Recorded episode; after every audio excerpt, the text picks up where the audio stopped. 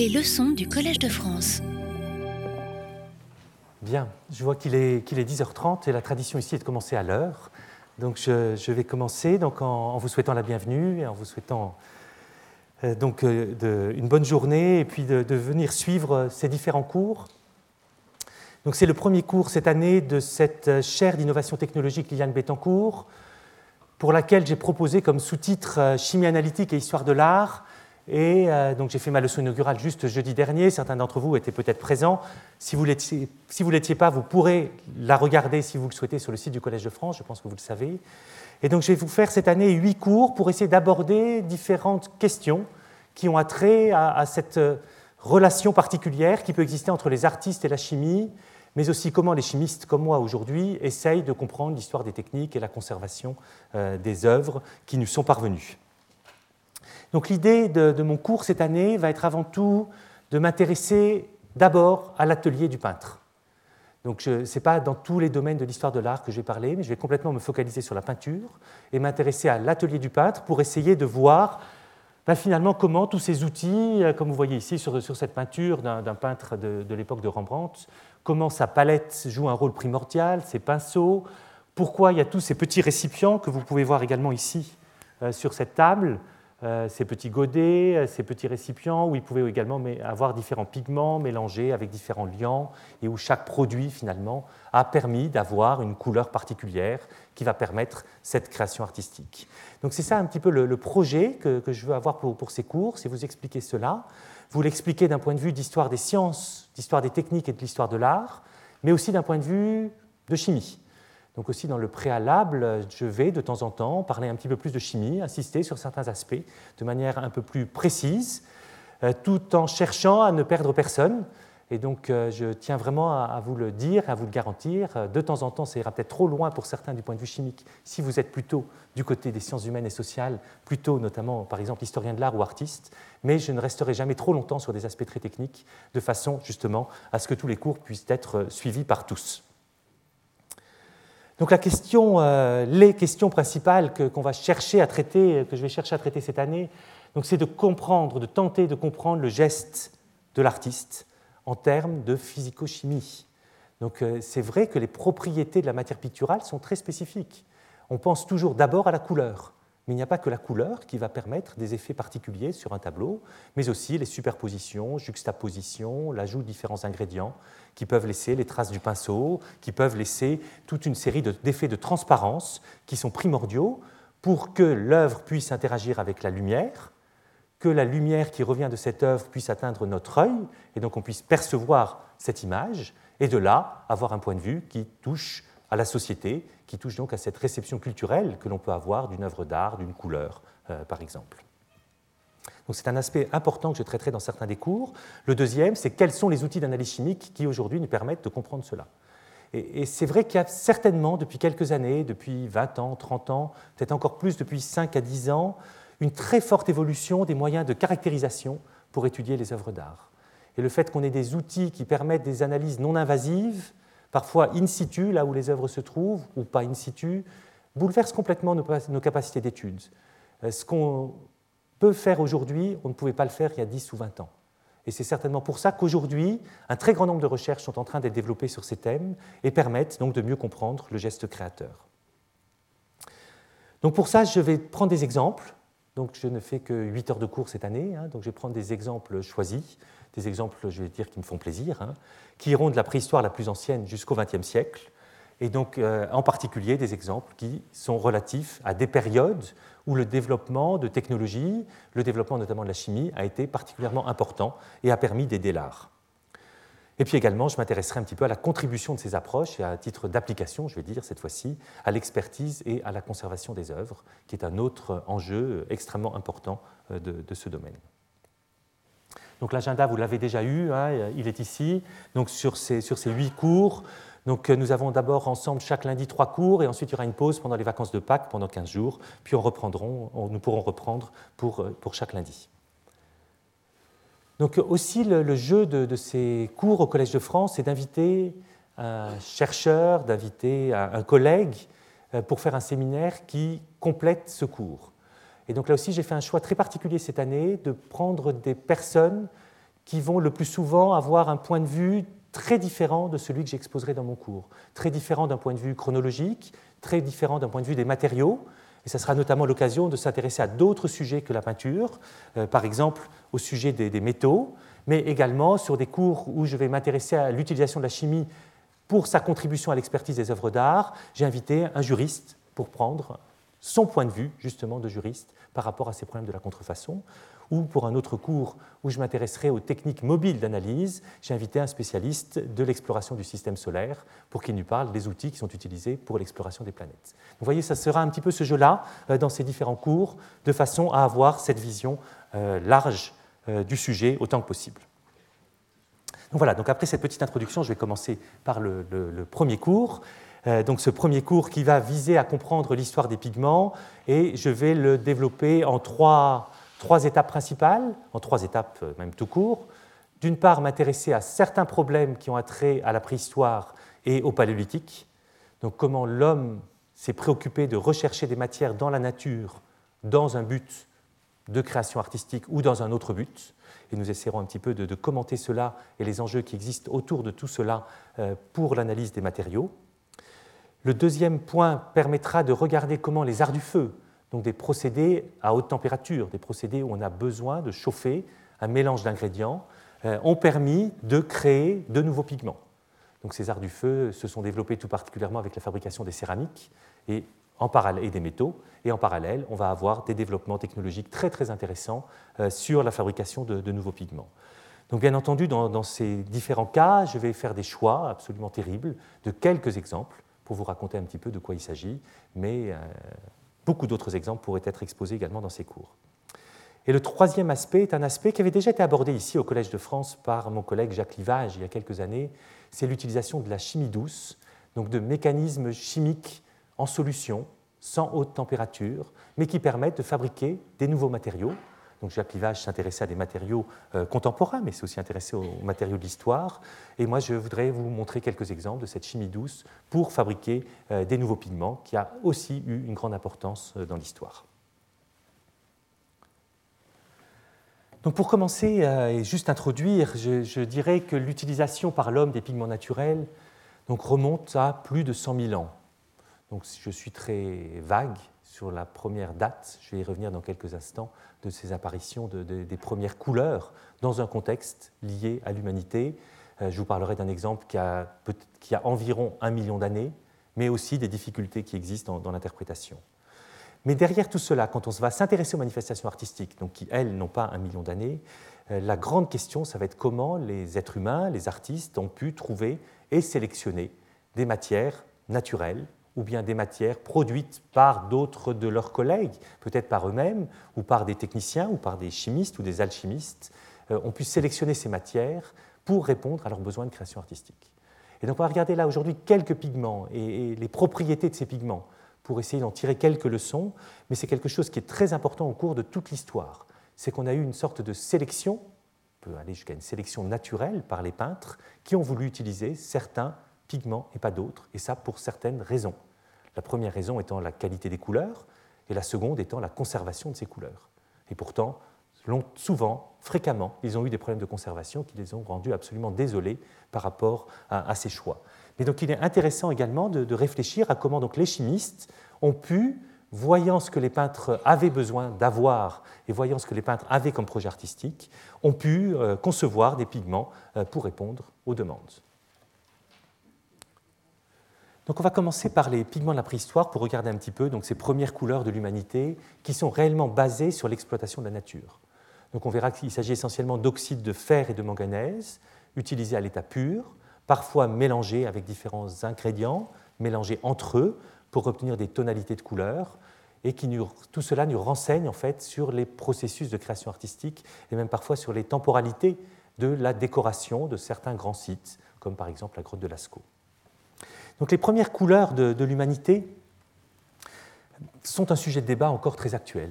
Et vous avez eu ces dernières années dans des grandes revues comme Nature ou Science ou quelques autres grandes revues du genre, euh, des grandes discussions sur les fondements cognitifs de l'invention de l'art, de l'invention des utilisations des pigments dans les sociétés préhistoriques, donc remontant à l'époque de l'homme de Néandertal ou bien avant, aux premiers hominidés, et notamment à, l'Homo erectus.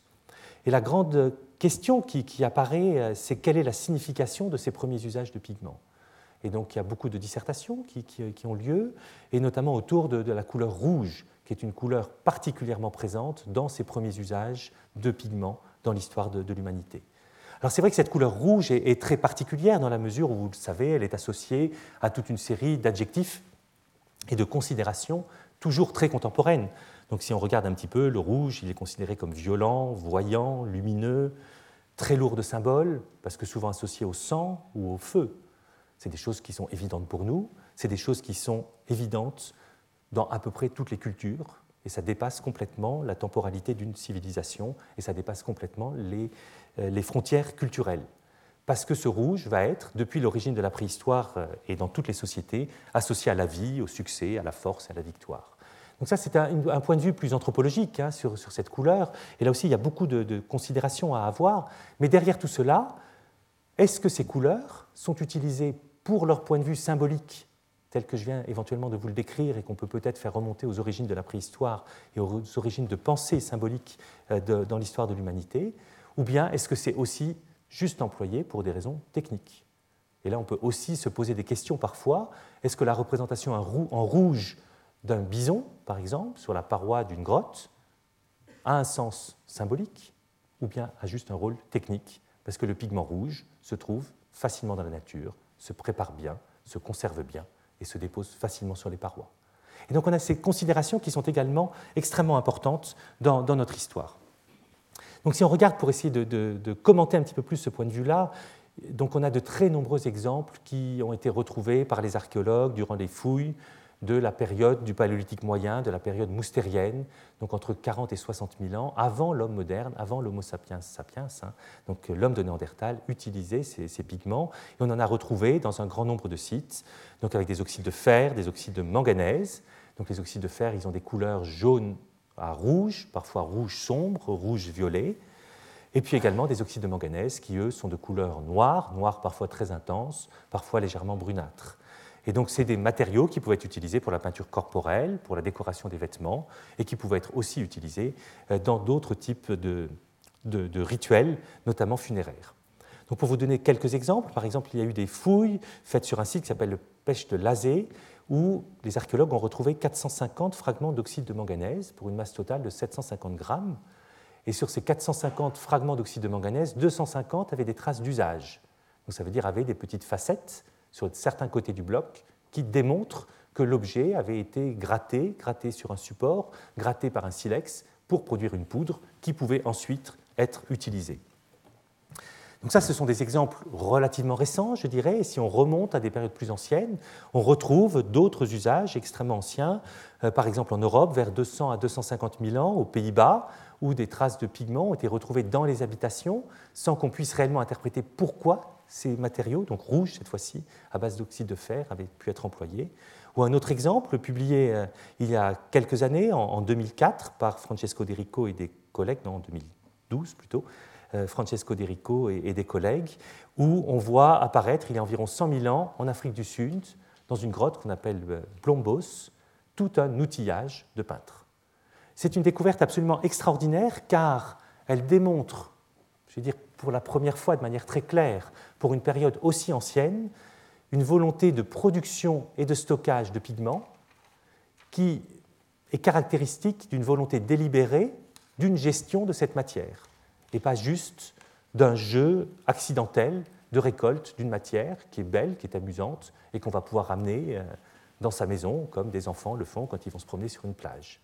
Donc ces, considérations extrêmement anciennes et aléatoires ont déjà été vues. Donc je vous ai parlé de, découvertes de pigments rouges ou de matériaux donnant du rouge dans des sites archéologiques d'il y a un million d'années. C'était le cas notamment en Tanzanie, sur le site de Olduvai Gorge, Gorge, et puis en Éthiopie, sur le site de Gadeb.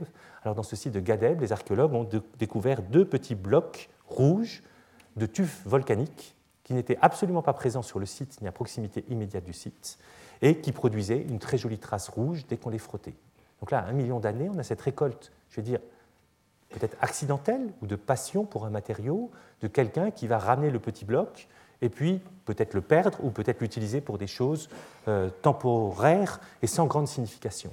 Ici, vous avez cet ensemble qui est beaucoup plus important, puisque vous voyez qu'il concerne un assemblage de différents ingrédients, de différents objets, de différents matériaux, avec cette coquille d'ormeau qui est présente associée à un galet de quartzite, donc une roche très dure, qui va permettre de broyer la matière picturale rouge constituée d'hématite. Et puis également, à l'intérieur de, ces, de, ces, coquillages ont été découverts un dépôt d'une ocre euh, de 5 mm d'épaisseur, euh, ce dépôt qui contenait des petits fragments d'os et de charbon et qui montre donc une manipulation de blocs pour les broyer donc avec ce galet pour réussir à avoir une matière qu'on va garder dans ce réceptacle. Et ce réceptacle ensuite va être associé à une omoplate, à également une petite spatule en os ici qui vont permettre de peut-être stocker, étaler, utiliser cette matière. Et tous ces objets sont, comme vous le voyez ici sur ce schéma de la découverte archéologique, avec la coquille d'ormeau, le galet de quartzite et les autres instruments liés à cette préparation du rouge, sont complètement associés comme un véritable petit ensemble technique qui contient tous les outils de cette préparation de la matière picturale. Et donc là, on est il y a environ 100 000 ans, et on est donc dans ces premières démonstrations de cette existence très ancienne d'une volonté d'utilisation du rouge. Donc ce n'est pas les seuls éléments, hein. il en existe beaucoup d'autres, comme je vous l'ai dit, à différentes périodes. Et ici, vous avez un schéma qui vous montre un petit peu les différentes manières, finalement, dont on peut considérer euh, l'exploitation de la nature pour avoir des pigments. Alors il y a eu beaucoup de personnes qui ont travaillé depuis un peu plus d'un siècle sur ces domaines-là. Je voudrais citer un des préhistoriens les plus célèbres et qui a eu beaucoup de réflexions sur cette couleur, qui est André Leroy-Gourand. Alors André Leroy-Gourand, dans un livre sur les religions de la préhistoire qu'il a écrit en 1964, disait il a déjà été dit sur les colorants et surtout sur l'ocre du paléolithique supérieur beaucoup de choses. Donc il disait à peu près la même chose que moi aujourd'hui, hein. et puis il va dire aussi à peu près la même chose dans un instant. Matière première des peintures pariétales, considérée aussi comme ayant servi à colorer les tombes, à peindre le corps des vivants, à symboliser de manière générale le sang et par conséquent la vie, celle du mort en particulier. Ces déductions sont très raisonnables, sauf pour les peintures corporelles, fondées sur des constatations proprement archéologiques. Bien entendu, sur les peintures corporelles, on n'a pas de preuve directe de tout cela. Mais le dossier des colorants a, plutôt été sous-exploité. Et c'est vrai que la grosse difficulté que l'on va avoir avec toutes ces découvertes archéologiques, même celle de ce site d'Afrique du Sud, où on a vraiment la démonstration qu'on a une volonté de stocker, de préparer, de stocker une matière picturale, ça sera de définir les usages de cette matière picturale et de réussir, dans l'ensemble des possibilités intéressante de réussir à faire des choix pour expliquer pourquoi telle ou telle matière a été utilisée. Donc si on se place du point de vue de l'homme préhistorique, qu'est-ce qu'il avait comme premier problème? Premier problème, c'est de récolter ces matières dans la nature. Donc on va pouvoir regarder les gisements géologiques qui peuvent exister à proximité des sites, plus ou moins à proximité d'ailleurs, et se rendre compte que les oxydes de fer et les oxydes de manganèse sont des matériaux relativement fréquents dans beaucoup de régions du monde. Et en fait, ces récoltes, donc, qui vont permettre d'avoir ces matières naturelles, parfois sous forme de blocs très durs, parfois sous forme de poudre déjà, donc de matériaux directement utilisables, vont répondre à toute une série de choix, de choix culturels de couleurs. Est-ce qu'on aime un rouge plus vif ou un rouge plus sombre, par exemple? Et puis également d'approvisionnement, d'approvisionnement dans des lieux qui peuvent parfois être symboliques.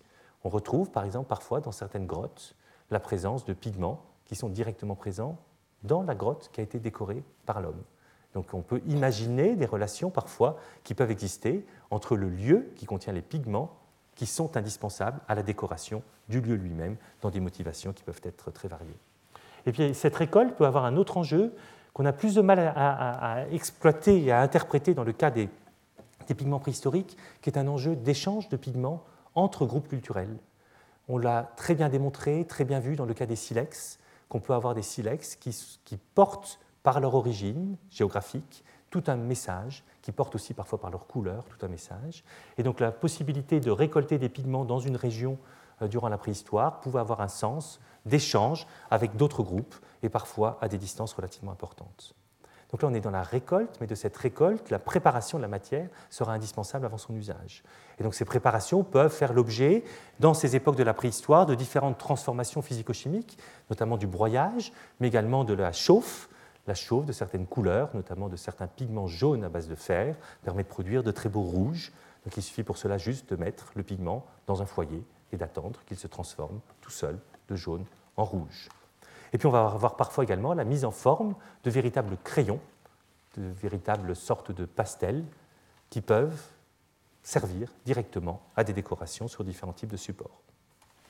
Et puis après, on a ce que disait André Leroy-Gourand, l'usage, avec toute une série de possibles, toute une série de possibles qui vont pouvoir se référer à des études anthropologiques, donc de peinture corporelle, mais là on n'a pas de corps pour le démontrer directement, de peinture pariétale, d'objets peints.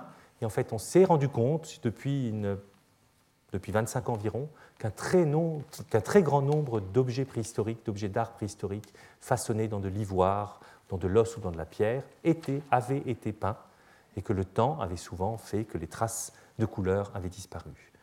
Ça peut être utilisé également dans des rituels funéraires, et on retrouve souvent des squelettes qui sont saupoudrés de ces pigments rouges. Et puis on va pouvoir également, dans ces usages, avoir d'autres informations archéologiques, comme les récipients, donc cette coquille d'ormeau que je vous ai montré il y a un instant. Je vais vous montrer une palette également dans, quelques instants. Et puis euh, parfois, on a d'autres découvertes dans les sites archéologiques, comme des gouttes de peinture, qui sont parfois extrêmement surprenantes, dans des endroits très bizarres, vous avez euh, dans une grotte, à un kilomètre de l'entrée, quelques gouttes de peinture sur une paroi ou au sol que l'on arrive à retrouver et qui datent il y a 10 000, 20 000 ans et qui démontrent là aussi que toute une série de rituels devaient être faits, puisque ces gouttes de peinture ne sont pas en relation avec des peintures qui sont présentes sur les parois de la grotte elle-même. Donc on a ainsi toute une série de, possibles que l'on va pouvoir analyser, et c'est là donc que les analyses physico-chimiques et que mon travail à moi et puis à beaucoup d'autres collègues euh, peut prendre un sens, ça va être d'analyser ces traces pour en tirer une information. Donc c'est une idée d'analyser ces traces pour en tirer une information qui est, apparue dès le moment où l'on a accepté que ces peintures présentes dans les grottes préhistoriques étaient de la préhistoire. Euh, longtemps, c'était difficile de penser que des hommes préhistoriques avaient été capables de réaliser de telles œuvres d'art à une époque extrêmement reculée dans le temps. Et en fait, la reconnaissance de l'art préhistorique date juste du début du XXe siècle. Le moment où on a commencé à le considérer, et de manière extrêmement intéressante, simultanément des chimistes ont été contactés par ces archéologues pour faire des analyses. Donc la reconnaissance de grottes, notamment d'Ordogne, celle de Font-de-Gaume et celle de Lamoute, date de vers 1902-1903, exactement à la même époque que un chimiste, Henri Moissan, d'ailleurs prix Nobel de chimie pour la découverte du fluor, a analysé ces matériaux pour déterminer leur nature et démontrer qu'il s'agissait d'oxyde de fer et d'oxyde de manganèse. Et donc c'est dès cette époque-là où on a eu cette enquête qui a commencé, et je vais dire qu'il s'est ensuite un petit peu arrêté, à force de trouver toujours le même type de résultat, d'oxyde de fer et de manganèse, les choses ont pu euh, parfois un peu s'arrêter. Donc on peut regarder après des différents ensembles archéologiques. Là, une autre étude que j'avais réalisée il y a quelques années sur un abri qui s'appelle l'abri du poisson en, Dordogne, aux Ézies Taillac, donc du matériel conservé au Musée national de la préhistoire euh, aux Ézies. Et vous voyez ici en fait une série d'objets qui sont regroupés parce qu'ils font tous partie du même ensemble lié au travail de ces pigments. Donc vous avez ici un bloc d'hématite, donc l'oxyde de fer rouge. Puis vous avez ici, ici un bloc noir d'oxyde de manganèse. Là, c'est encore des petits blocs d'oxyde de fer rouge. Puis après, vous avez des silex à cet endroit-là, donc des, lames ou des grattoirs, ce qu'on appelle des grattoirs. Vous avez un godet en calcaire, vous avez une palette en calcaire, vous voyez, entièrement recouverte. Et puis ici, toute une série de petits fragments qui sont des fragments du plafond de cet abri, en fait, qui avait été peint il y a environ 32 000 ans et qui ensuite euh, s'est desquamé et tombé par terre suite à un épisode de grand froid. Et en fait, euh, les plaquettes peintes de cette époque-là, qui est contemporaine à ces objets-là, euh, ont été retrouvées dans le site archéologique lui-même et ne sont plus présentes sur le plafond donc nous, on a pu regarder ces objets pour essayer d'en tirer une leçon et de regarder l'ensemble des traces qui pouvaient exister sur ces différents objets. Donc vous voyez là les silex que je vous ai montré il y a un instant, et vous voyez là les petites répartitions de matière rouge sur ces silex, donc qui va correspondre à l'hématite qui a été utilisée par, euh, par, les hommes préhistoriques, qui a été grattée avec ces outils. Pareil, ces mêmes traces rouges dans le godet que vous avez ici en dessin et, et sur cette palette. Et en regardant ces traces, on arrive à se rendre compte qu'on est en présence toujours du même minéral, donc son nom c'est l'hématite, formule chimique Fe2O3, toujours avec les mêmes impuretés et toujours avec les mêmes formes de cristaux. là, vous avez une image en microscopie électronique à balayage. Vous voyez la forme de ces tout petits cristaux d'hématite euh, qui sont présents. À partir du moment où on se rend compte que les blocs de matière première, aussi bien que les traces sur les silex, le godet ou la palette, sont constitués exactement de la même matière, ça veut dire qu'on est là en présence d'un ensemble archéologique que je vais dire être clos, en fait, de tout un ensemble d'objets qui sont directement mis en relation. Ces matières-là, qui avaient la même origine, ont été préparées par l'homme préhistorique avec ces silex pour en faire une poudre, mise dans le godet, peut-être objet de stockage, avant d'être déposée sur la palette, On peut imaginer que l'homme préhistorique a rajouté un peu d'eau de façon ensuite à les peindre la paroi, le plafond, en fait, dans ce cas-là, de son habitation, avec des grandes zones indéterminées en forme, rouges et noires. Donc on a là ici ces découvertes de ces procédés technologiques finalement de transformation de matières premières dures et brutes en des poudres utilisables par le peintre. C'est un, des aspects importants. Un deuxième aspect pour essayer de comprendre un peu mieux ces multiples usages de, la préhistoire est de regarder un petit peu d'autres types de représentations, euh, qui sont des représentations de statuettes préhistoriques féminines, donc ce qu'on appelle les Vénus euh, très souvent. Vous avez ici deux exemples. L'une qui est la Vénus de Logerie Basse, qui est conservée au musée de l'Homme, et vous voyez ici donc le, corps, et vous remarquez très bien ici un bandeau rouge assez important qu'on peut localiser sur le ventre ou sur la poitrine, comme, on veut, en fonction de la manière dont on va considérer euh, la, hauteur du corps et une possible tête au-dessus. C'est très intéressant parce qu'ici on est en présence d'un décor sur un corps humain qui démontre une volonté de peinture corporelle. Vous vous souvenez, André Leroy-Gourand disait en 1964 qu'on n'a aucune preuve de ces peintures corporelles, puisqu'on ne peut pas retrouver les corps euh, portant encore ces traces directement, mais finalement de manière indirecte, sur ces représentations, on peut bien imaginer, voire démontrer qu'il existait ces peintures corporelles à, ces époques-là. Et puis en regardant une autre statuette féminine, la Dame à la capuche, qu'on appelle aussi Vénus de Brassampouy, que, que vous avez ici, euh, donc qui est conservée au musée d'archéologie nationale à, Saint-Germain-en-Laye, on a pu retrouver là aussi des traces rouges, des traces rouges que vous devez voir ici sur le menton sur cette macro-photographie, vous voyez ici, il y, a, différentes petites traces rouges et qui sont extrêmement intéressantes parce qu'on peut très bien imaginer, dans un premier temps, que cette euh, tête absolument magnifique, un icône de ces Vénus préhistoriques, avait été recouverte de pigments rouges. C'est une première interprétation. Mais moi, j'ai préféré partir dans une deuxième piste et vous pouvez observer que cet ivoire est parfaitement, enfin, généralement parfaitement poli, parfaitement lisse, sauf en effet quelques petites stries que vous avez ici sur le menton qui sont encore couverte de rouge. Et donc, je suis parti en étudiant cet objet sur une autre piste, qui était l'usage de cette peinture rouge ou de cette matière rouge, non pas comme couleur, mais comme objet technologique permettant le façonnage de cet objet en ivoire. Et en fait, on connaît encore aujourd'hui un matériau qu'on appelle le rouge des bijoutiers, et qui est encore utilisé par des artisans qui travaillent l'ivoire, l'or, l'argent, le platine, euh, parfois, pour le polir.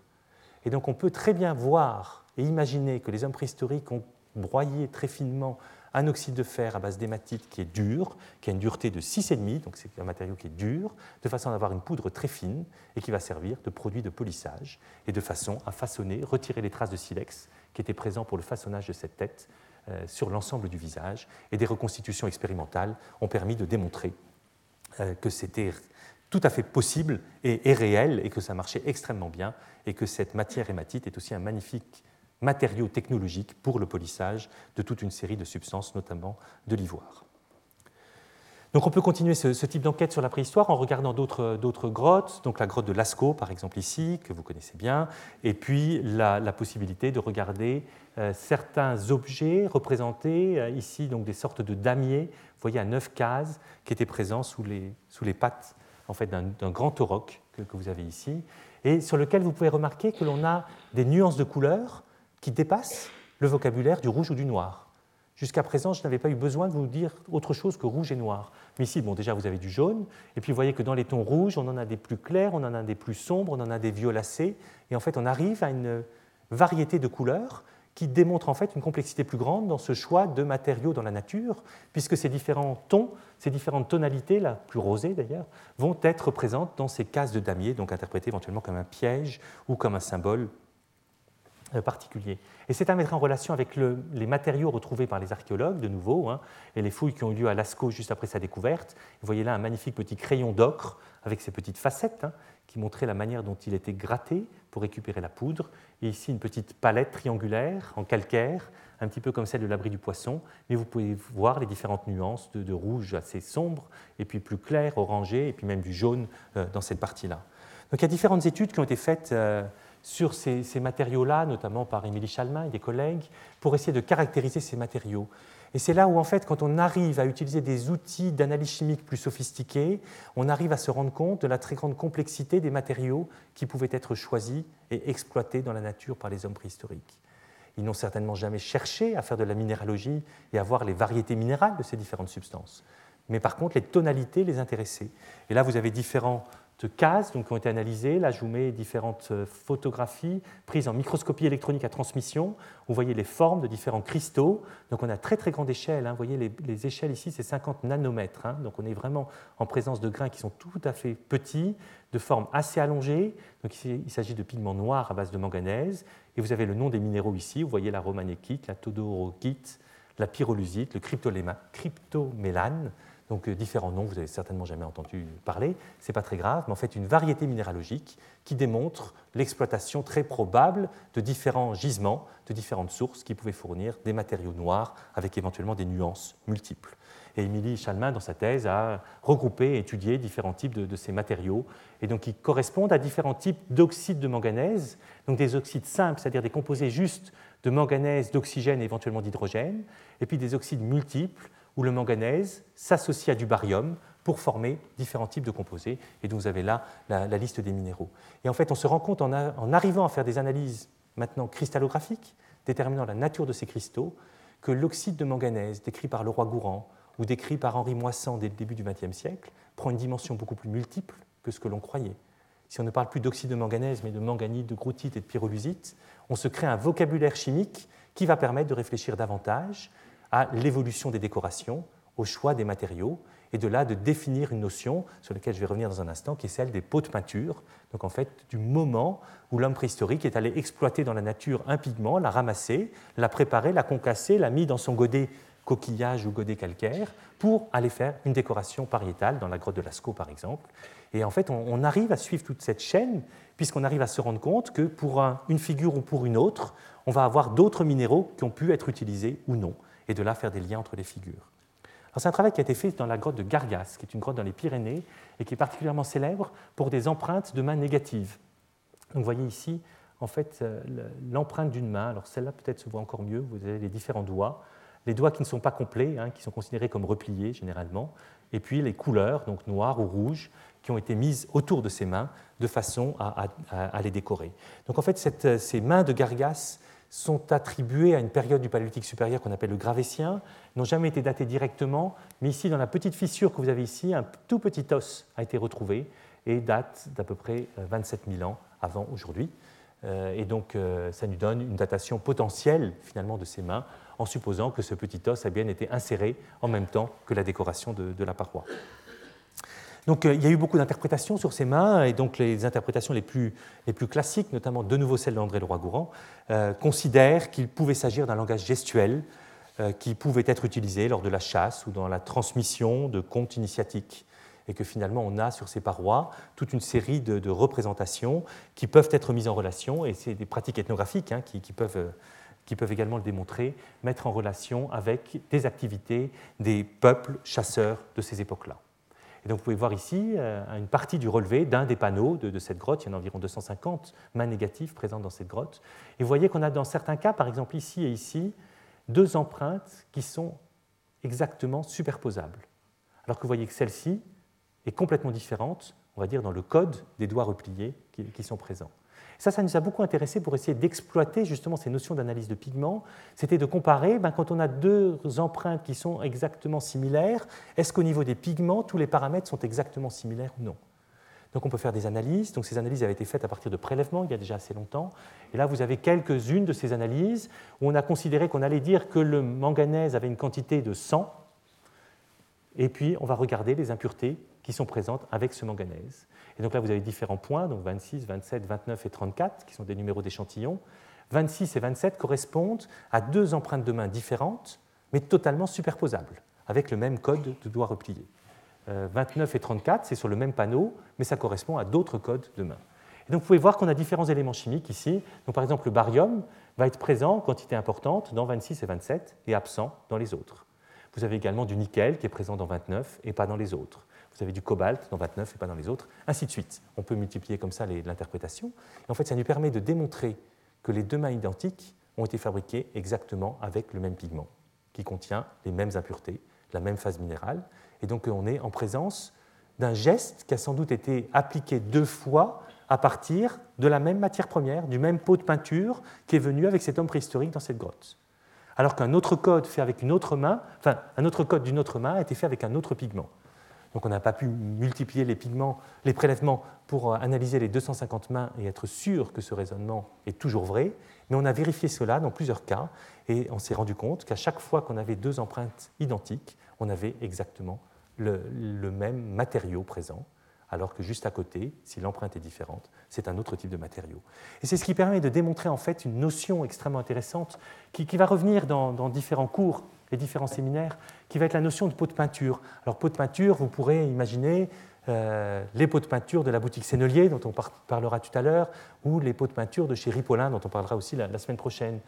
En fait, là, on est déjà dans la préhistoire, on n'est certainement pas avec cet aspect de marque et de production locale et identifiable, mais on peut définir ces pots de peinture comme l'emploi d'une même matière picturale, alors il peut s'agir d'oxyde de manganèse ou d'oxyde de fer, mais qui va se différencier parce que l'on a des caractères spécifiques observables qui caractérisent cette matière picturale particulière, et donc un pot de peinture ou un autre.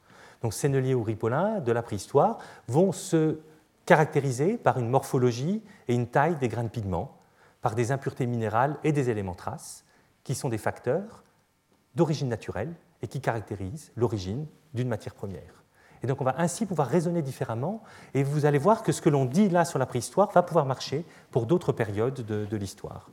Après, on a une deuxième notion qui est très importante et qu'on a pu aussi démontrer, mais je n'ai pas le temps aujourd'hui d'insister là-dessus, ce sont les recettes de peinture.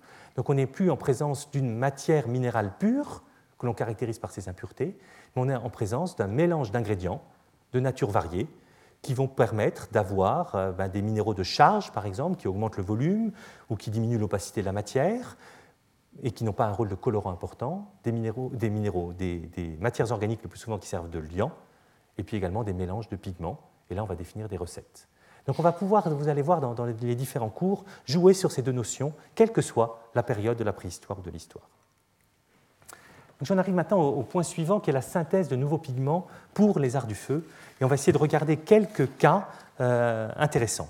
Donc le premier problème qui se pose pour les hommes préhistoriques, puis pour les périodes de l'histoire, c'est que la palette des couleurs utilisables en peinture et que l'on trouve dans la nature n'est pas si variée que cela.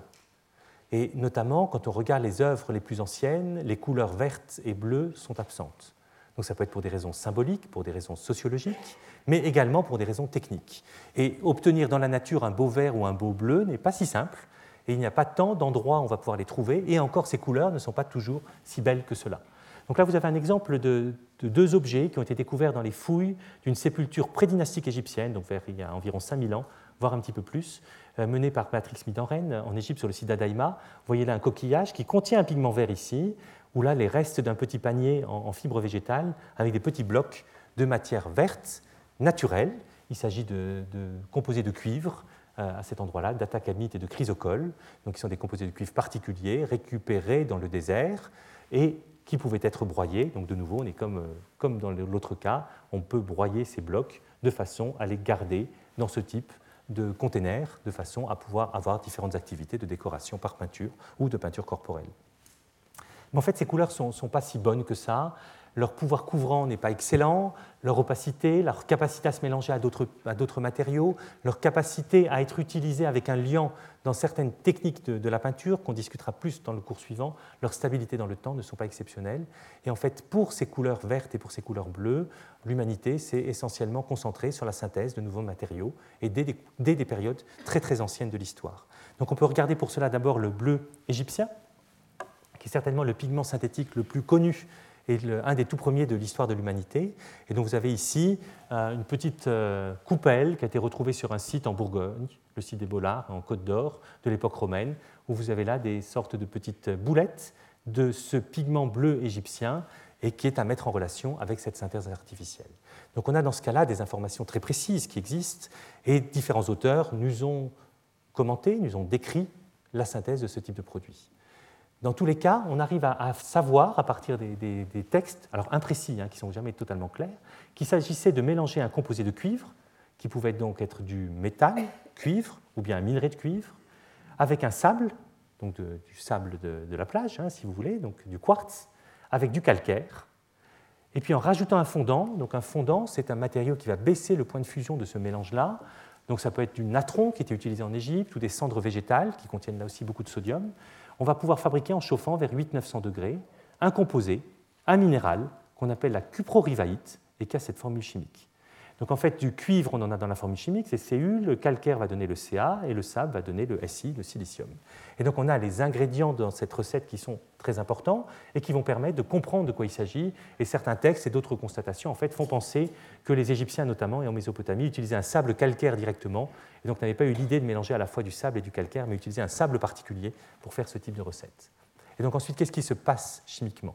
Il se passe chimiquement que ce mélange va fondre pour fabriquer une matière vitreuse qui va recristalliser pour former ce minéral à cuprorivaïte. Et là, vous avez ici un schéma cristallographique on a pu représenter la structure de ce minéral avec des tétraèdres là en gris, donc des formes géométriques qui décrivent en fait la liaison entre le silicium et quatre oxygènes. Et vous voyez qu'ils forment une structure avec du cuivre qui est présent entre et qui lie ces différents groupements, et tout cela en couche. Et en fait, c'est comme ça que ça va se cristalliser. Et parce que le cuivre est présent sous cette forme-là, ça va donner une belle couleur bleue. Donc ça, l'Égyptien ne le savait certainement pas du tout. Mais aujourd'hui, par les outils de la physico-chimie, on sait parfaitement regarder cette couleur, interpréter la structure de ce minéral et comprendre pourquoi il a cette couleur bleue.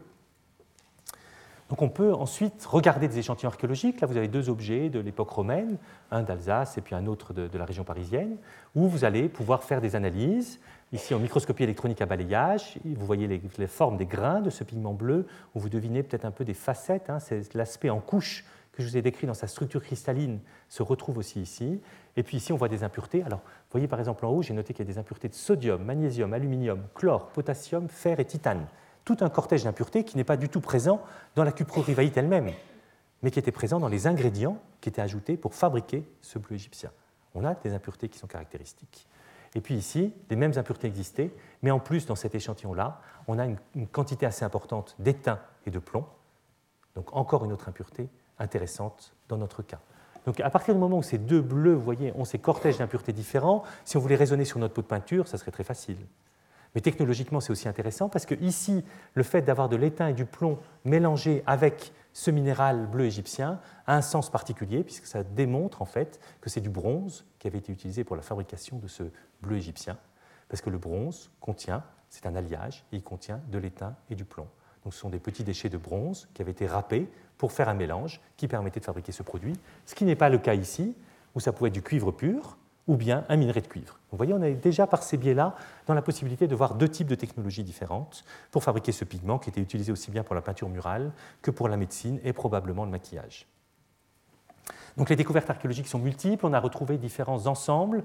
Donc par exemple ici, un ensemble euh, découvert en Égypte sur le site de Tel El Amarna, qui était la capitale créée en Égypte par le pharaon Akhenaton, et où les fouilles euh, du 19e siècle, notamment celles de Pétri, ont permis de, retrouver toute une série de zone de production de ce bleu égyptien.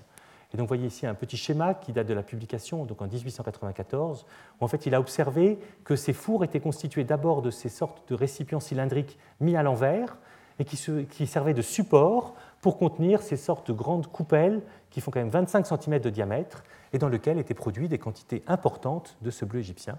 Vous imaginez, dans une coupelle de 25 cm, 10 cm de haut, on fabrique quelques kilogrammes de ce bleu égyptien à chaque fois. Et ça, c'est extrêmement important parce que ça permet de voir qu'on a dès ces époques-là, donc on est dans ce cadre-là, il y a environ 3500 ans, de véritables systèmes de production quasi industriels de ce type de matériaux, qui est à mettre en relation avec les décorations extrêmement importantes qui pouvaient exister dans les temples égyptiens. Et donc des travaux là de, de ses collègues en 2008 ont cherché à estimer la quantité de pigments bleus qui était nécessaire pour décorer un temple en Égypte, et ils sont arrivés à, peu près une tonne 4 de pigments bleus. Vous voyez, il faut un grand nombre de, ces pains, donc ils ont estimé à 6300 euh, pains de bleu égyptien, donc des systèmes de production qui ont laissé des traces, malheureusement pas beaucoup de traces, mais on est dans les débuts de véritables productions quasi industrielles de, de ces types de pigments. Donc ici, après, juste pour vous expliquer qu'on peut aussi faire beaucoup de choses ensuite avec ce type de caractérisation, ici, vous voyez un diagramme qui correspond à des mesures que l'on peut faire lorsque l'on va éclairer avec de la lumière visible un pigment bleu égyptien.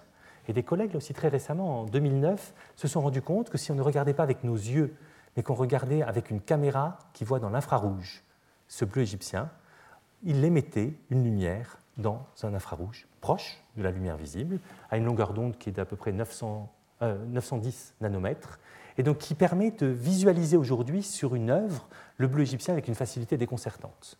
C'est une technique qui a été mise au point donc très récemment, mais sur par exemple cette peinture euh, qui est au, British Museum, euh, vous voyez ce bleu ici. Si vous l'éclairez, donc comme c'est présent ici pour faire la photo, au lieu de prendre un appareil photo normal, vous prenez une caméra infrarouge, vous allez voir des zones qui apparaissent en blanc ici et qui sont toutes les zones où on a du bleu égyptien. Et ce type de démarche a notamment été employé encore très récemment pour retrouver d'infimes traces de bleu égyptien sur des statuettes ou sur des statues, parce qu'on arrive à des sensibilités de détection grâce à ce type de méthodes qui sont tout à fait extraordinaires. je reviendrai sur ces technologies de mesure euh, des, pigments euh, dans un autre cours. Donc si on continue sur ce bleu égyptien, cette inventivité n'est pas la seule. En Égypte, on a d'autres cas où on va avoir le même type de choses, et c'est le cas en Chine.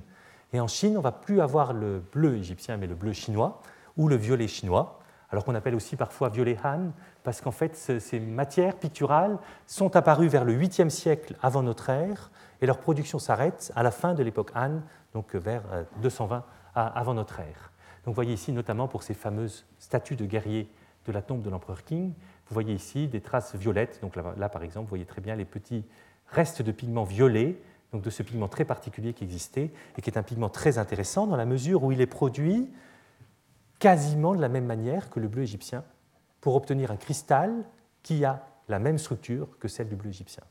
Il y a une grande différence qui existe entre le bleu ou le violet chinois et le bleu égyptien, c'est l'utilisation d'un composé de barium au lieu d'utiliser du calcaire, un composé de calcium.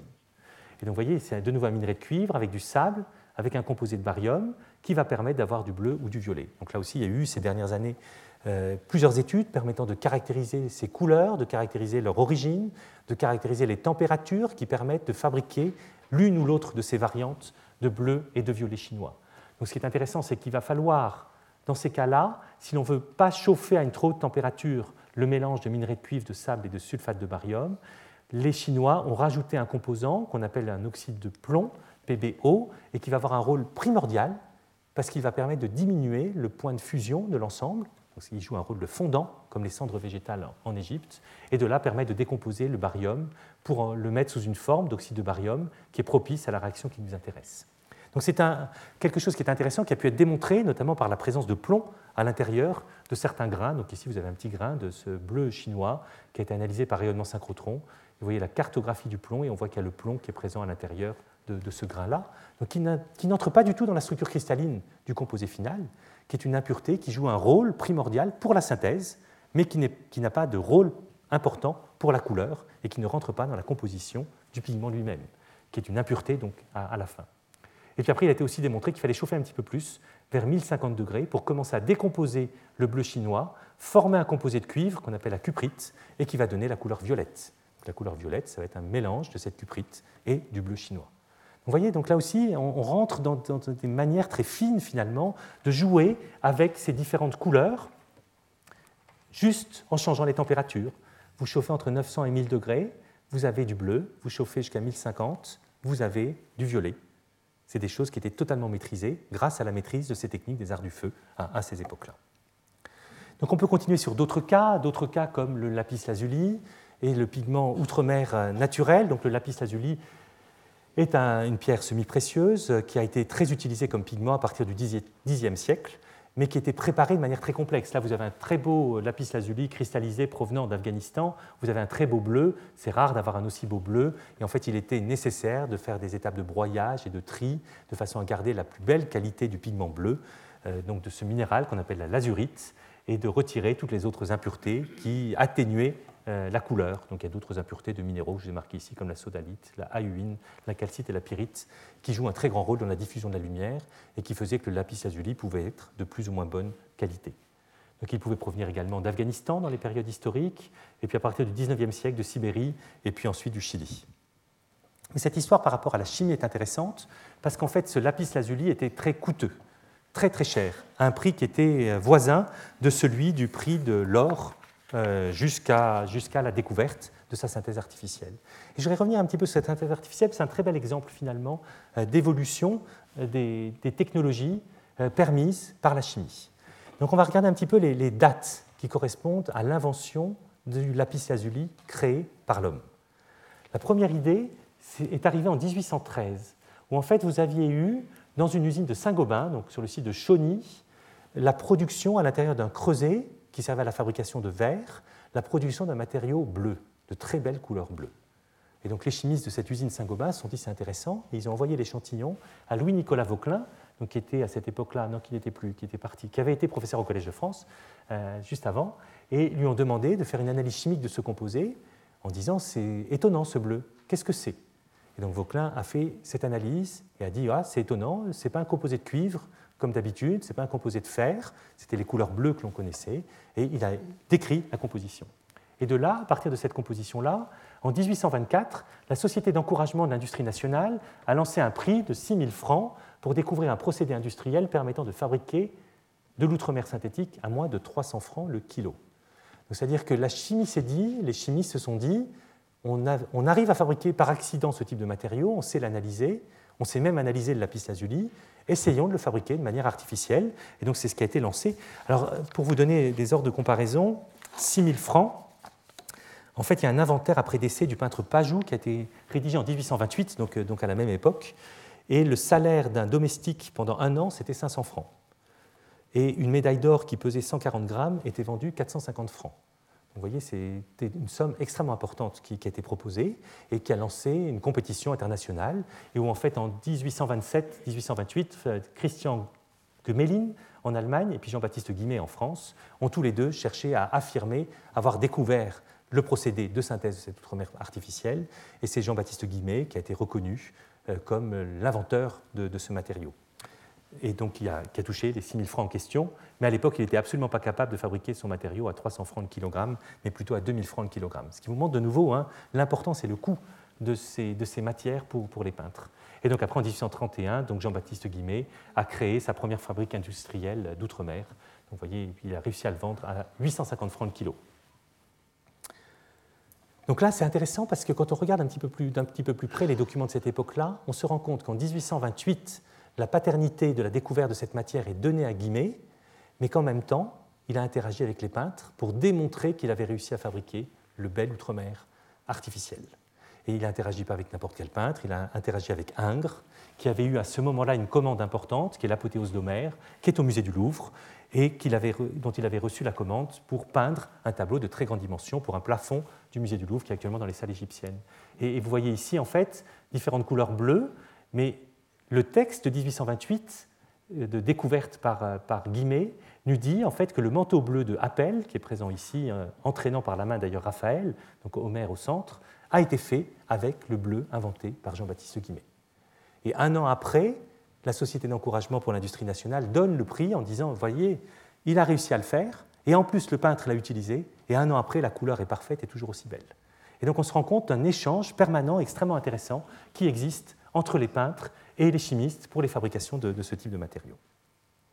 Et donc après, ben, on a pu euh, expliquer un petit peu plus également le cheminement de Jean-Baptiste Guimet. Donc notamment, son cheminement avait été de partir de travaux en 1806 faits par deux autres chimistes qui avaient analysé le lapis lazuli naturel et démontré sa composition.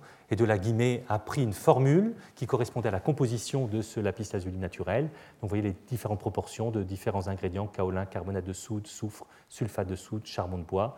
Et de là, trouver les bonnes conditions de chauffe pour fabriquer son produit. C'est un produit qui est extrêmement intéressant même au niveau de sa couleur, puisque sa couleur bleue est due à un phénomène relativement euh, inhabituel et qu'il y a la présence d'un groupement de trois soufres que vous voyez ici représenté en jaune à l'intérieur d'une cage de type zéolite. Et en fait, c'est ce groupement dans cette structure-là qui fait que le lapis lazuli absorbe la lumière dans le domaine du rouge. Et comme il absorbe dans le domaine du rouge, il apparaît à nos yeux de couleur bleue. Voilà un petit peu l'origine de tout cela. Alors depuis tout cela, depuis ces recherches-là, de nombreux collègues ont cherché à fabriquer, à retrouver tous les procédés de synthèse qui ont pu exister. Et donc vous avez eu un, important travail qui a été publié donc en 2013 dans PLOS ONE, et vous voyez une, méthode qui a été proposée, donc inspirée de celle de Guimet. Donc on va mélanger le, le kaolin, le carbonate de sodium, le soufre et cette fois-ci du bitume. La pâte est broyée pendant 20 minutes. Des pastilles de 0,3 g chacune sont placées dans un creuset, des toutes petites pastilles et il y a une chauffe à 750 degrés durant 4 heures, puis un refroidissement très lent. Presque comme pour le bleu égyptien, en fait. Hein. c'est à peu près la même démarche intellectuelle que ce que faisaient les Égyptiens pour leur bleu. Et vous voyez ces petites euh, pastilles, quand elles sont concassées, des matériaux un peu gris apparaissent à l'extérieur, et puis vous voyez le très beau bleu de la lazuli qui, qui apparaît à l'intérieur. Et donc on arrive à comprendre de mieux en mieux l'ensemble des étapes chimiques qui se produisent par ce phénomène de chauffe pour obtenir ces matériaux. Donc euh, je dirais que ce qui est intéressant ici, c'est qu'on est passé de méthodes de synthèse qui étaient très complexes, qui n'étaient pas très complexes comme le bleu égyptien, à des méthodes qui deviennent très complexes en plusieurs étapes, en fait comme le bleu guillemet, et avec toute une série d'ingrédients qui ne rentrent même plus dans la composition finale. J'ai insisté sur le plomb dans ce bleu ou ce violet chinois parce qu'en fait, il joue un rôle d'intermédiaire dans la réaction chimique et il n'est pas indispensable au produit final. Et aujourd'hui, et depuis, depuis deux siècles, l'industrie chimique a développé un grand nombre de matériaux pour réussir justement, euh, via toute une série de procédés, via toute une série d'ingrédients qui servent de catalyseurs aux réactions, euh, réussir à fabriquer ces matériaux. Donc pour terminer donc assez rapidement, la synthèse de nouveaux pigments, cette fois-ci par chimie douce. Donc on ne va plus chauffer à haute température, on va rester à température ambiante ou bien juste chauffer de l'eau au, grand maximum. Et donc ces recettes, là je pourrais vous en décrire aussi un très très grand nombre. Hein. Euh, on peut regarder par exemple un cas sur lequel je reviendrai dans d'autres cours, qui est le pigment blanc de plomb, qu'on appelle aussi la céruse, et pour lequel on a des recettes qui l'ont décrit durant l'Antiquité. Et donc notamment Pline l'Ancien, dans son ouvrage L'histoire naturelle, euh, commente la fabrication de ce blanc de plomb, ou de cette céruse, en la préparant en disposant au-dessus d'un récipient rempli de vinaigre très fort des râpures de plomb très menues qui de cette façon se dissolvent et tombent goutte à goutte. Ce qui est tombé dans le vinaigre est séché, moulu et tamisé, puis de nouveau on y ajoute du vinaigre et on fait des pastilles qu'on fait sécher au soleil en été. Donc en fait il s'agit de partir de plomb métallique, de l'exposer de manière prolongée à des vapeurs de vinaigre, donc d'acide acétique, avec la présence de fumier le plus souvent, qui peut donner de la chaleur et du dioxyde de carbone, et puis également de l'eau. Et en fait, avec tous ces ingrédients, vous transformez votre plomb, vous l'oxydez, et vous le faites réagir avec le dioxyde de carbone de l'air pour former euh, le pigment blanc de plomb. Donc on peut reconstituer au laboratoire hein, ce qu'on avait fait. Donc là, vous avez du plomb métallique, et puis après quelques temps, dans ce type de reconstitution, vous voyez apparaître en surface un matériau blanc, donc qui est du blanc de plomb, et qui, selon les conditions précises de synthèse, va, donner la formation d'un pigment particulier, enfin d'un minéral particulier, l'hydrocérusite, qui a cette formule chimique, ou d'un autre, la cérusite. Ce qui est intéressant dans ce processus, c'est qu'on se rend compte, en fait, que le texte de Pline l'Ancien, donc qui a à peu près 2000 ans, euh, décrit une méthode qui permet de fournir très facilement de grandes quantités de pigments blancs. Vous mettez juste du plomb métallique et vous laissez faire, et à la fin, vous avez du pigment blanc très très facilement. Une méthode également qui permet de transformer du plomb métallique dont les Romains ne savaient pas quoi faire, euh, enfin, ils l'utilisaient dans des canalisations, ils l'utilisaient dans quelques types de contextes, en un pigment blanc qui pouvait être très utile. Et là, on est en présence, et Pline l'Ancien nous en parle beaucoup, de toute une série de volontés de recyclage de matériaux qui sont extrêmement intéressants et qui démontrent que l'homme a très vite cherché à transformer des matériaux dont il n'avait pas forcément l'usage en des substances qui pouvaient avoir de multiples propriétés. Alors pourquoi les Romains avaient tant de plomb? C'est parce qu'en fait, l'argent, qui servait à la monnaie, était extrait de minerais de plomb. Et donc pour un minerai de plomb, pour un minerai de plomb qui contenait peut-être 1% d'argent au grand maximum, ils obtenaient de l'argent, mais aussi beaucoup de déchets de plomb et qu'ils ont cherché à, recycler. Ce qui est très intéressant, c'est que la voie de synthèse que vous avez ici est d'une efficacité incroyable. Très peu de travail manuel, juste un peu de temps, quelques semaines, un mois, et vous arrivez très facilement à faire cette transformation. Et donc des productions industrielles de ce type de pigment sont très faciles à réaliser, et on l'a vu par la suite, puisque ce pigment a été utilisé jusqu'au XXe siècle, jusqu'au début du XXe siècle essentiellement. Et puis après, l'acide acétique va de nouveau jouer un rôle d'intermédiaire de façon à solubiliser ce plomb, à aider à l'oxyder, et donc va jouer un rôle de catalyseur, comme je vous l'ai décrit euh, pour d'autres types de, matériaux. Le dernier exemple sur lequel je, voudrais venir un petit peu et aussi assez rapidement est un autre pigment qu'on appelle le bleu maya. Donc j'ai cherché volontairement aujourd'hui à vous prendre des exemples un peu de partout sur Terre pour ne pas me focaliser sur des exemples de notre monde méditerranéen, puisque vraiment les mêmes concepts sont apparus un petit peu partout, répondant à certaines demandes euh, de, production de matériaux. Donc le bleu maya est un pigment extrêmement intéressant. Bon, c'est celui que vous avez ici, par exemple, sur cette peinture murale mexicaine, parce qu'il correspond à une recette de fabrication qui met en œuvre cette fois-ci un colorant extrait de substances végétales. Donc en fait, de, substances végétales qui sont les feuilles de l'indigotier, donc d'une plante qui contient le colorant indigo. Et donc les, précolombiens euh, l'utilisaient en, faisant, en mélangeant ces feuilles avec une argile très particulière qu'ils appelaient euh, sacluhum et qui signifie terre blanche et qui provient d'un endroit très particulier du nord du, Yucatan. Et donc ce mélange était mis à macérer pendant plusieurs jours jusqu'à l'obtention d'un liquide jaune-vert, puis été ensuite filtré et chauffé donc dans de l'eau à 100 degrés pendant deux heures. Et à ce moment-là, le colorant avait réagi avec l'argile en question et l'ensemble était fixé et devenait particulièrement stable, tellement stable qu'un des moyens de test des archéologues pour voir s'il s'agissait bien de ce pigment bleu maya ou pas était de faire une attaque chimique avec de l'acide nitrique qui est extrêmement corrosif pour ce type de matériau, et en fait il résiste, ce, pigment bleu maya, à de telles attaques chimiques. Et ça, ça a posé beaucoup de questions euh, pour essayer de comprendre un petit peu pourquoi finalement cette argile, pourquoi cette stabilité et pourquoi cette invention. Donc en fait, de nouveau, il est toujours très important de revenir à la structure minéralogique de telles substances. Donc l'argile blanche en question est une argile particulière qu'on appelle la paligorskite et qui est une argile qui contient des canaux. Donc là, vous avez un tout petit morceau de cette argile, un tout petit morceau de la représentation schématique de cette argile. vous voyez ici, vous avez un, trou, donc ça, ça se répète hein, par translation, qui contient là en bleu ciel des molécules d'eau, et en fait qui est une sorte de cavité. Cette argile a des cavités à l'intérieur qui sont des tubes et qui ont une taille assez importante. Alors assez importante, hein, c'est 0,4 par 0,6 nanomètres, donc c'est une taille bien entendu toute petite, mais qui est à mettre en correspondance avec la taille d'une molécule d'indigo, donc le colorant que je vous ai montré ici, et qui a une taille de 0,5 par 0,12 nanomètres. Donc on est en présence de matériaux qui se correspondent finalement au niveau de la taille, et on verrait très bien notre molécule d'indigo rentrer à l'intérieur de ces canaux et former ainsi un nouveau pigment. Donc c'est ce qui a été étudié par différents chercheurs dans différents types de contextes pour essayer d'expliquer exactement comment ce type de choses pouvait se faire, comment ça pouvait être formé. Et donc on a utilisé pour cela, et notamment des collègues de Pau, de l'IPREM à Pau, Ross Brown, et puis de Grenoble, Pauline Martinetto et son groupe, ont utilisé différentes méthodes chimiques, d'études structurales de ces matériaux, et puis également de théories chimiques d'une méthode qu'on appelle la dynamique moléculaire, et qui a permis de comprendre réellement ce qui pouvait se passer.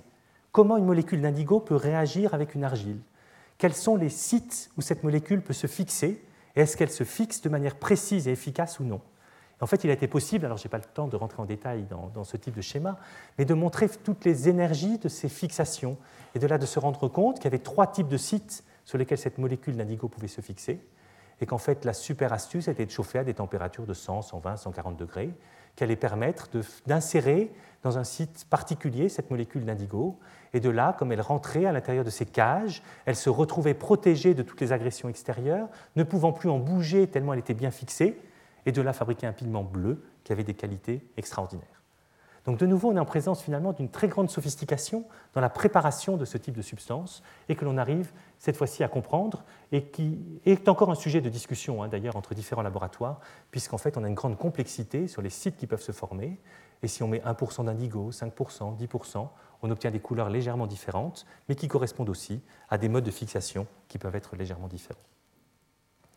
Pour conclure ce premier cours où j'aurais pu vous parler de dizaines d'autres exemples de cette chimie utilisant les arts du feu ou la chimie douce pour fabriquer des nouveaux pigments, je voudrais juste dire que l'apparition des nouveaux pigments est le plus souvent liée à des innovations techniques ou chimiques. Innovation technique, c'est la maîtrise des températures, par exemple, de la métallurgie, pour savoir chauffer à 900 degrés et pas à 1000 degrés. C'est également ensuite d'autres types de phénomènes, comme l'analyse chimique, qui permet d'analyser la substance naturelle de façon à inventer le bon mélange qui permettra sa production. Et d'autres notions sont intéressantes par rapport à aujourd'hui. Donc, c'est la notion de pot de peinture, donc on a vu pour la préhistoire, mais on l'a vu pour le bleu égyptien aussi avec ses impuretés, qui va nous permettre d'avoir des données sur la temporalité dans la réalisation d'une œuvre. Et puis ensuite, je voudrais insister sur le fait que ces pigments sont multiples et peuvent être caractérisés de différentes manières. Donc ça peut être des pigments minéraux qui sont soit naturels, soit synthétiques. Ça peut être des pigments hybrides, c'est-à-dire qui associent à la fois une molécule organique et un substrat inorganique. Et c'est là où les colorants jouent un très grand rôle. Et ça peut être de purs pigments organiques, cette fois-ci synthétiques, c'est le cas au XXe siècle, ou alors d'autres types de matériaux. Il ne faut pas oublier par exemple l'usage, là aussi depuis la préhistoire, du noir de carbone, qui peut juste être de la suie et qui est un autre magnifique pigment qui a été utilisé de tous les temps. Et en fait, donc, dans cette chimie des pigments, on voit apparaître toute une série de, natures de substances extrêmement variées et qui nous permettent de, voir un petit peu euh, cette, complexité et qui sera à prendre en compte dans la suite de, ces cours, à la fois dans la formulation des peintures et puis également dans la résistance de ces matériaux au cours du temps, voire dans l'expertise, puisque toutes ces technologies sont apparues à un moment ou à un autre de, l'histoire. Donc voilà, j'en ai fini pour le, cours d'aujourd'hui. Donc nous allons peut-être faire une petite pause de, trois minutes pour changer le micro et puis se, lancer. Euh, je vais vous présenter juste avant donc, l'orateur que j'ai invité pour ce, premier séminaire donc, est Dominique Sénelier, euh, qui nous parlera donc, de l'expérience d'un artisan de la couleur de l'art. Donc, Dominique Sénelier euh, a travaillé dans son entreprise familiale depuis, depuis un bon nombre d'années, après, après des études plutôt de commerce, mais aussi des stages chez des fabricants de couleurs, notamment à Londres, et donc a été le, gérant de cette entreprise Sennelier, dont il vous parlera tout à l'heure, hein, qui est juste de l'autre côté de la Seine, en face du Louvre, 3 quai Voltaire. Et il a pu voir, il a le souvenir de toutes les relations que son entreprise a pu échanger avec des artistes, mais aussi avec des chimistes, puisque notamment son père était ingénieur chimiste de l'école de chimie de Mulhouse. Donc je ne vais pas parler plus parce que ça sera à lui de le présenter. je vous propose de faire une pause pendant trois minutes et on reprend. Merci beaucoup. Retrouvez tous les contenus du Collège de France sur www.colège-2-france.fr.